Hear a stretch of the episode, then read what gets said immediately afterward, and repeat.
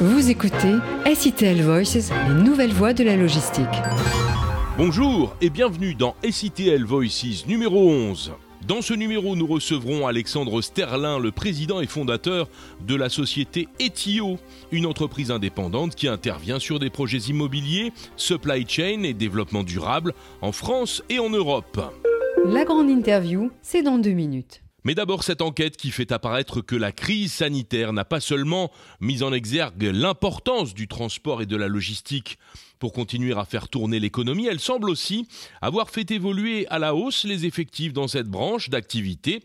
D'après le dernier rapport de l'OPTL, l'Observatoire prospectif des métiers et des qualifications dans les transports et la logistique, le secteur recense en effet un peu plus de 755 000 salariés à la fin 2020, en hausse de 1,5%, alors que le reste de l'économie a plongé de 1,7%. Les entreprises du TRM ont ainsi enregistré une progression de leurs effectifs de 4% pour totaliser 402 500 salariés et les prestataires logistiques une hausse de 1,6% avec 49 000 salariés à la fin 2020.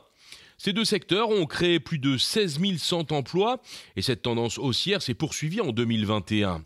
Un exercice marqué par une reprise dynamique dans le transport de frais et la logistique, dans un contexte d'augmentation de la consommation et de la production. La prudence reste toutefois de mise sur 2022. L'OPTL, dont le rapport s'appuie notamment sur euh, des enquêtes réalisées par l'AFT, estime que les freins à la reprise relevés l'an dernier sont susceptibles de perdurer, comme des difficultés d'approvisionnement dans certains secteurs d'activité, l'augmentation du coût des matières premières, la concurrence entre secteurs de l'économie pour le recrutement de salariés ou enfin les difficultés de recrutement justement. La grande interview. La grande interview de SITL Voice. Cette semaine, nous recevons Alexandre Sterlin, le président et fondateur de la société Etio, une entreprise indépendante qui intervient sur des projets immobiliers, supply chain et développement durable en France et en Europe. Tout d'abord, Alexandre Sterlin, présentez-nous les diverses branches de vos activités.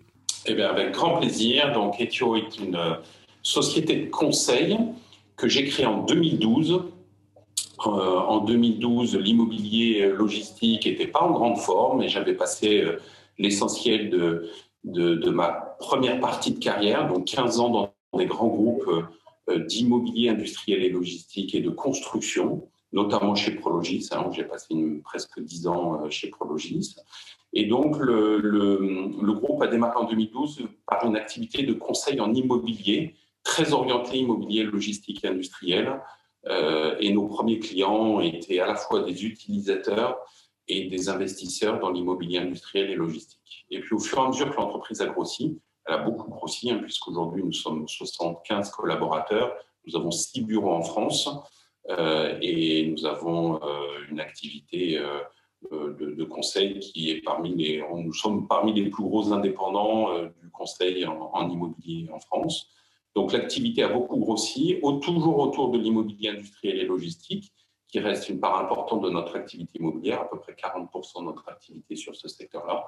Mais l'entreprise s'est bien diversifiée et aujourd'hui, nous sommes un, assistant maître d'ouvrage, donc un AMO, euh, qui est capable de traiter tout type de, de, de projets, depuis euh, bien entendu les entrepôts et les usines, mais également des bureaux, du logement, des, des équipements publics, euh, et de façon euh, assez large sur le territoire français grâce à nos, à nos six bureaux. Alors bien évidemment, ce qui nous intéresse ici, ce sont vos activités supply chain. Dans ce domaine, quelle est votre actualité? Alors notre actualité euh, est, est, diverse. Hein. Nous, traitons des très gros entrepôts de logistique automatisée pour les grands noms de la grande distribution. Euh, par exemple, Intermarché, Leclerc, ou des euh, clients de la logistique spécialisée comme Manutan ou autodistribution euh, font partie des, des, très gros projets d'automatisation que nous menons. Nous avons également euh, gagné un prix au roi de la supply chain il y a quelques mois autour du projet pour Casino et Ocado, euh, avec la technologie Ocado. Donc ce sont des, des, gros projets structurants de logistique automatisée et puis à côté de ces, ces très gros projets, nous avons des projets euh, un peu plus modestes, mais tout aussi passionnants, où nous accompagnons des structures souvent de taille euh, plus petite ou des jeunes structures dans leurs projets de, mécanisation et d'automatisation de, de leurs process. Euh, je citerai deux exemples, par exemple. La Fourche, qui est une coopérative de produits bio, euh, qui est en train de, développer, euh, de se développer de façon très, très importante et que nous accompagnons à la fois sur la partie immobilière et leur réflexion sur le process, ou une société spécialisée dans le e-commerce comme Snow Leader, qui est une, une jeune société basée dans les Alpes et qui gère sa croissance à la fois sur les aspects immobiliers et les aspects process.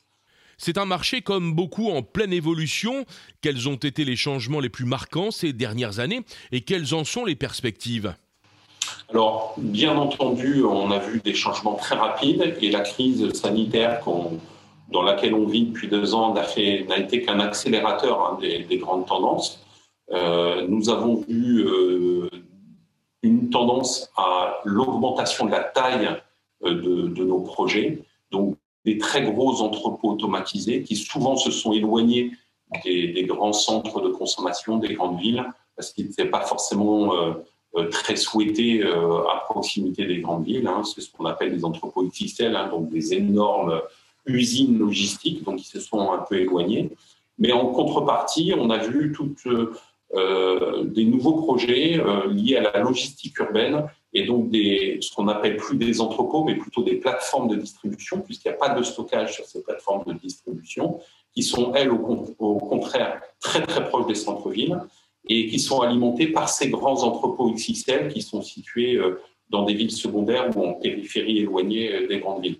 Donc on a en fait une réorganisation complète de la chaîne euh, logistique orientée vers la distribution qui est liée à l'arrivée du e-commerce mais également au développement des surfaces de vente en, centre-ville. Hein, euh, des enseignes comme Ikea ont développé des, euh, des magasins en hypercentre, ce qui est complètement nouveau pour eux. Et il y a toute une logistique beaucoup plus proche de celle du e-commerce qui se structure autour de ces, nouveaux formats, formats de vente. Donc, on a une logistique qui est beaucoup plus complexe. Hein. Avant, euh, les produits arrivaient dans un entrepôt et repartaient directement vers le magasin ou vers le consommateur. Aujourd'hui, on a une chaîne logistique plus compliquée avec des grands entrepôts concentrateurs, avec des plateformes de distribution intermédiaires qui concentrent les commandes pour ensuite les distribuer euh, euh, via des tournées qui vont soit en B2B, soit en B2C. Hein. Les clients peuvent être également livrés directement en e-commerce. Donc, on a, euh, des chaînes de logistique plus complexes, la préparation automatisée des commandes qui a changé la nature des projets. Hein là où il y avait beaucoup de préparation manuelle et les pénuries de main-d'œuvre et, la nécessité d'améliorer la qualité de la préparation de commandes pour arriver à du zéro défaut, euh, nécessite de passer par une automatisation ou une mécanisation. Donc voilà, on a vu tous ces changements qui, étaient déjà en œuvre avant la crise. Il ne faut pas croire que c'est la crise qui les, a, déclenchés. Par contre, il y a eu un effet accélérateur très très fort de la crise sanitaire et, euh, et forcément euh, des, chaînes logistiques qui sont, euh, qui sont sous très forte tension et qui obligent nos clients à se réadapter.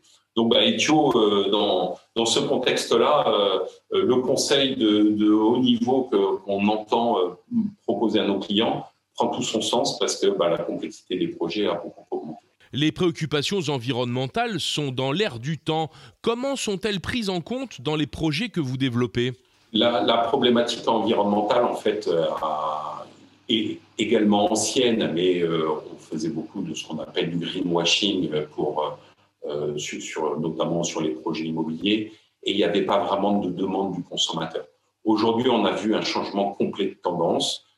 à la fois, le consommateur s'intéresse beaucoup plus aux problématiques de développement durable, donc il veut savoir comment son produit a été, fabriqué, comment il a été acheminé euh, jusqu'à lui, dans, quelles conditions en termes, en termes environnementaux. Donc, préoccupation forte du, consommateur. Et puis également, chez nos clients, la fin du greenwashing est vraiment une préoccupation majeure de beaucoup de nos clients sur leur propre impact environnemental. Donc, c'est à la fois ce souhait du consommateur et un changement complet de mindset euh, chez nos clients qui ont fait que ces problématiques environnementales sont devenues maintenant euh, prégnante à, tous les stades du projet. Quand on construit un entrepôt, bah, c'est consommer de moins en moins de, de terres, euh, d'espaces naturels et de plus en plus s'implanter sur des, sur des friches industrielles. construire des entrepôts qui, sont, qui ont un impact carbone le plus faible possible. Et puis également les opérations logistiques, donc avoir des systèmes logistiques qui consomment le moins d'énergie possible. Hein. Il faut savoir que dans un entrepôt automatisé, le process consomme jusqu'à trois ou quatre fois plus que l'entrepôt lui-même. Donc les enjeux de sobriété énergétique, ils sont encore plus sur la partie process que sur la, partie immobilière.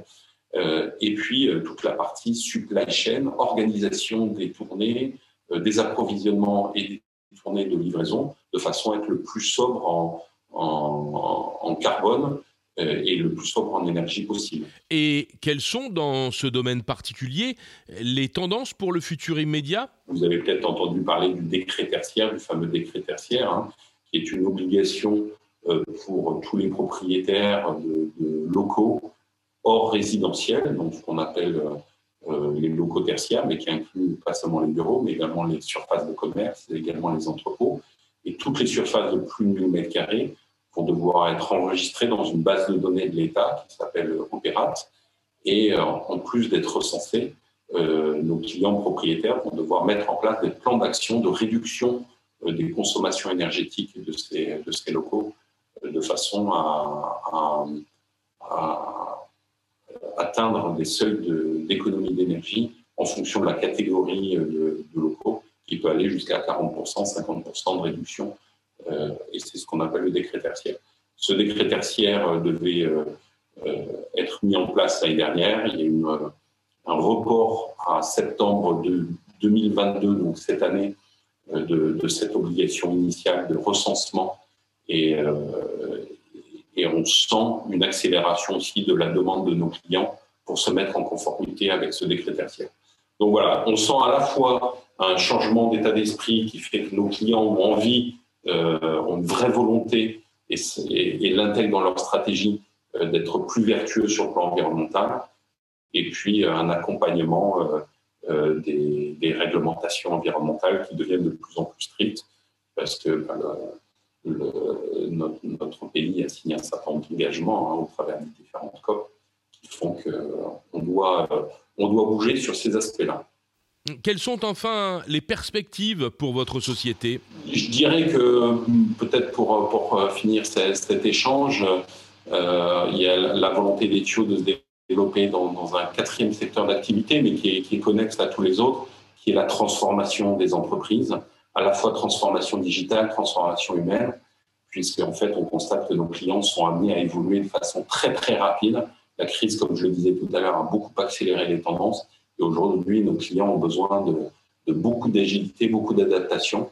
Et donc, notre ambition, c'est de les accompagner de façon très, très globale sur toute leur euh, transformation. Donc, ça, ça comprend l'immobilier, ça comprend la supply chain, ça comprend le développement durable, mais ça comprend également le digital et l'humain.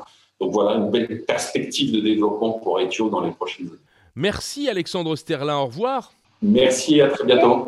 Je rappelle que vous êtes le président et fondateur de la société Etio. Les brèves de l'actualité. 21 ans après une première incursion dans le transport de frais ferroviaires, CMA-CGM retente l'aventure en France. De nouveaux services hebdomadaires de train-bloc circulent dès la fin du mois de janvier entre les terminaux à conteneurs de Marseille, de Fos-sur-Mer et le hub de Duisbourg en Allemagne. Cette connexion entre le sud de la France et la Roure devrait offrir de nouvelles perspectives aux chargeurs. Duisbourg bénéficiant d'un flux de 100 trains de marchandises par semaine en provenance de Chine. Et si l'avenir du transport de fret aérien passait par le dirigeable c'est une des conséquences de la COP26. Des dizaines de projets d'aéronefs promettent un transport de marchandises par ballon dirigeable dont la capacité varie de 10 à 600 tonnes. À la différence des avions cargo, ces aéroplateformes ne nécessitent pas de coûteuses installations au sol. On parle d'un horizon 2023-2030 pour ce type de projet. On peut citer Atlant, l'entreprise israélienne Atlas LTA Advanced Technology, c'est son projet, jusqu'à 165 tonnes de charge sur 2000 km. Le projet français LCA 60T entre Safran et Flying Whales, 60 tonnes sur un millier de kilomètres, sans oublier l'allemand Zeppelin, l'américain Lockheed Martin, et il y en a bien d'autres de par le monde. Amazon réalise les deux tiers de ses livraisons sur Paris avec des modes neutres en carbone et compte bien faire de même en région. Pour y parvenir, le numéro 1 de la vente par correspondance en France va développer de nouvelles agences du dernier kilomètre et passe des accords avec des constructeurs. Avec l'objectif d'atteindre zéro émission nette pour toutes ces activités avant 2040, soit 10 ans plus tôt que l'objectif fixé par les accords de Paris. C'est déjà le cas à Annecy, par exemple, où 100% des livraisons sont effectuées à l'aide de solutions de transport neutres en carbone. Amazon a ainsi commandé plus de 1000 S-Way GNC auprès d'Iveco pour ses partenaires européens. 216 camions ont déjà été livrés. Les autres euh, s'échelonneront à partir de mi-2022 et l'entreprise a également commandé 1800 vannes électriques à Mercedes-Benz et conclu des accords avec Stellantis. Jeffco vient de débuter dans l'Oise un test en conditions réelles d'utilisation de deux robots mobiles autonomes. Leur mission, soulever, déplacer et stationner des véhicules d'occasion sur une centaine d'emplacements de parking dédiés. Pour le prestataire, il s'agit d'évaluer la bonne intégration de la solution à ses process logistiques de véhicules dans ses parcs, tant sur le plan opérationnel que logiciel. De multiples tests et scénarios seront ainsi effectués sur un grand nombre d'unités pour évaluer cette solution. Prochain numéro de SITL Voices euh, dans une quinzaine de jours. Vous le retrouverez sur toutes les plateformes populaires de podcast, Apple et Google Podcast, ainsi que Spotify. Merci de nous avoir suivis. C'était SITL Voices, les nouvelles voies de la logistique.